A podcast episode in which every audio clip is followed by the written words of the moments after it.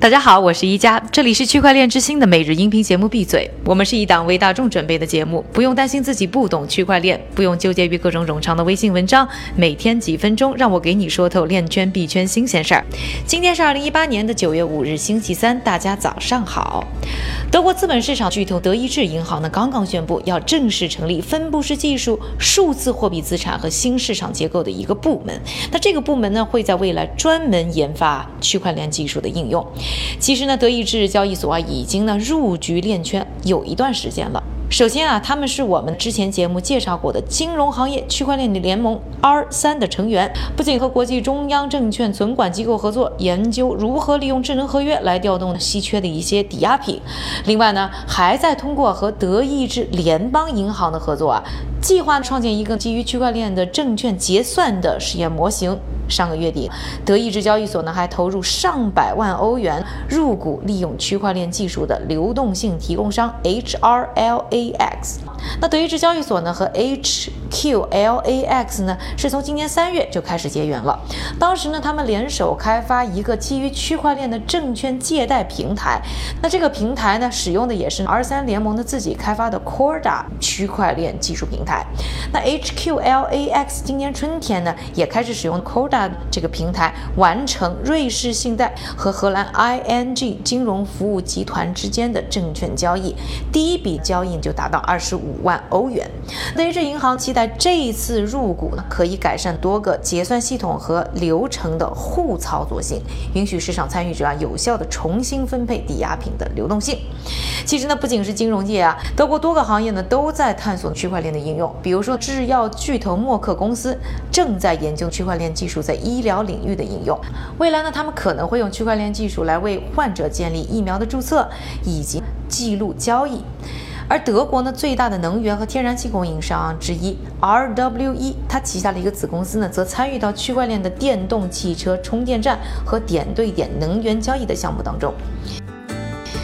下面再来说一说关于我们上个星期刚刚播出的一个币圈很有争议的人物廖翔，他的一些最新的动态。最近呢，他创立的比特币金项目啊，遭遇了一个大新闻。不过呢，不是什么好事儿。BTG 也就是比特币金，可能会在九月中啊，面临从数字货币交易所 Bitrex 下架的风险。事情是这样的，比特币金在今年五月遭到黑客的攻击，黑客控制了 BTG 哈希率的百分之五十一。以上，导致包括 Bitrix 在内的多个交易所啊损失了一千八百多万美元的比特币金。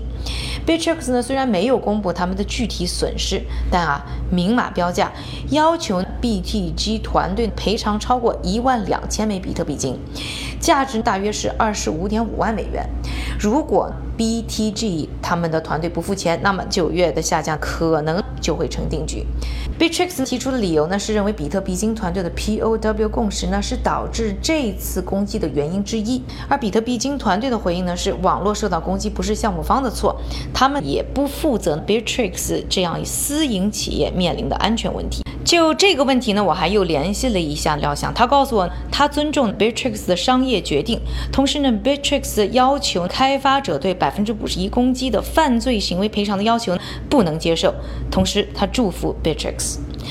其实呢，Bitrix 下架币种呢已经不是第一次了。早在今年三月三十日，他们曾一口气下架了八十二种数字货币。另外，Bitrix 最近还成为虚拟商品协会工作组的新成员。这个协会呢是针对数字货币等数字商品的自我监管协会。他们正计划制定行业标准，成为数字货币自我监管的先驱。不过，金融行业本来就有这样的自治传统，比如说，在美国，金融行业呢就有非常强大的自治组织 FINRA。而对于比特币金来说的话，这也不是第一次出现安全问题了。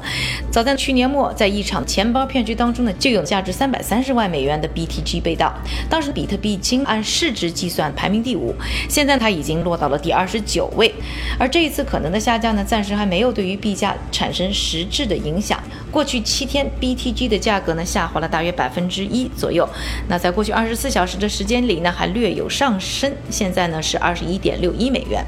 更多有关料想对于比特币金项目以及和比特大陆创始人吴继涵之间的一些过节，请继续关注我们的微信号 Next Block，N E X T B L O C。我们将在本周整理出廖翔采访中，除了会进入我们区块链之星纪录片的内容，更加全面的报道文章。下面的时间呢，还是交给我们的韭菜哥，他给大家准备了一系列链圈币圈的快讯，还会和大家更新一下最新的币价走势。好的，感谢一家的分享，接下来还是韭菜哥我的短消息时间。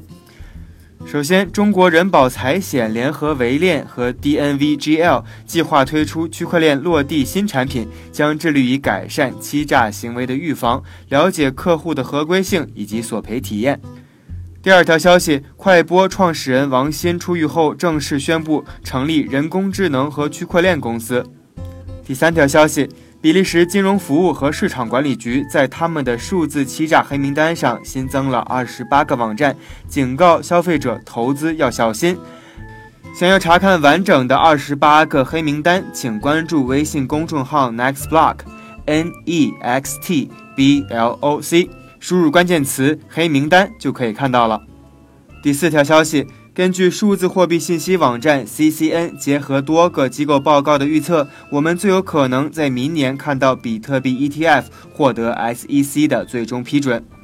接下来，我们再来看一组链圈的报告。个人理财比较门户网站 Finder 最近对两千零一名美国成年人进行了一项调查。研究发现，百分之七点九五的美国人已经投资了一种数字货币，还有百分之七点七六的人计划将来购买数字货币。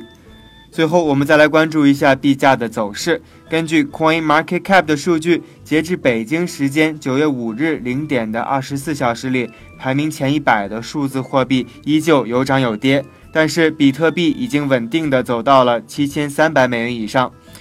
除此之外呢，从以太坊到 EOS 这些排名前五的数字货币却都有所下滑。感谢韭菜哥的分享，也感谢各位的收听。我是一加，明天记得和我继续一起闭嘴，区块链之星，还原区块链最真的样子。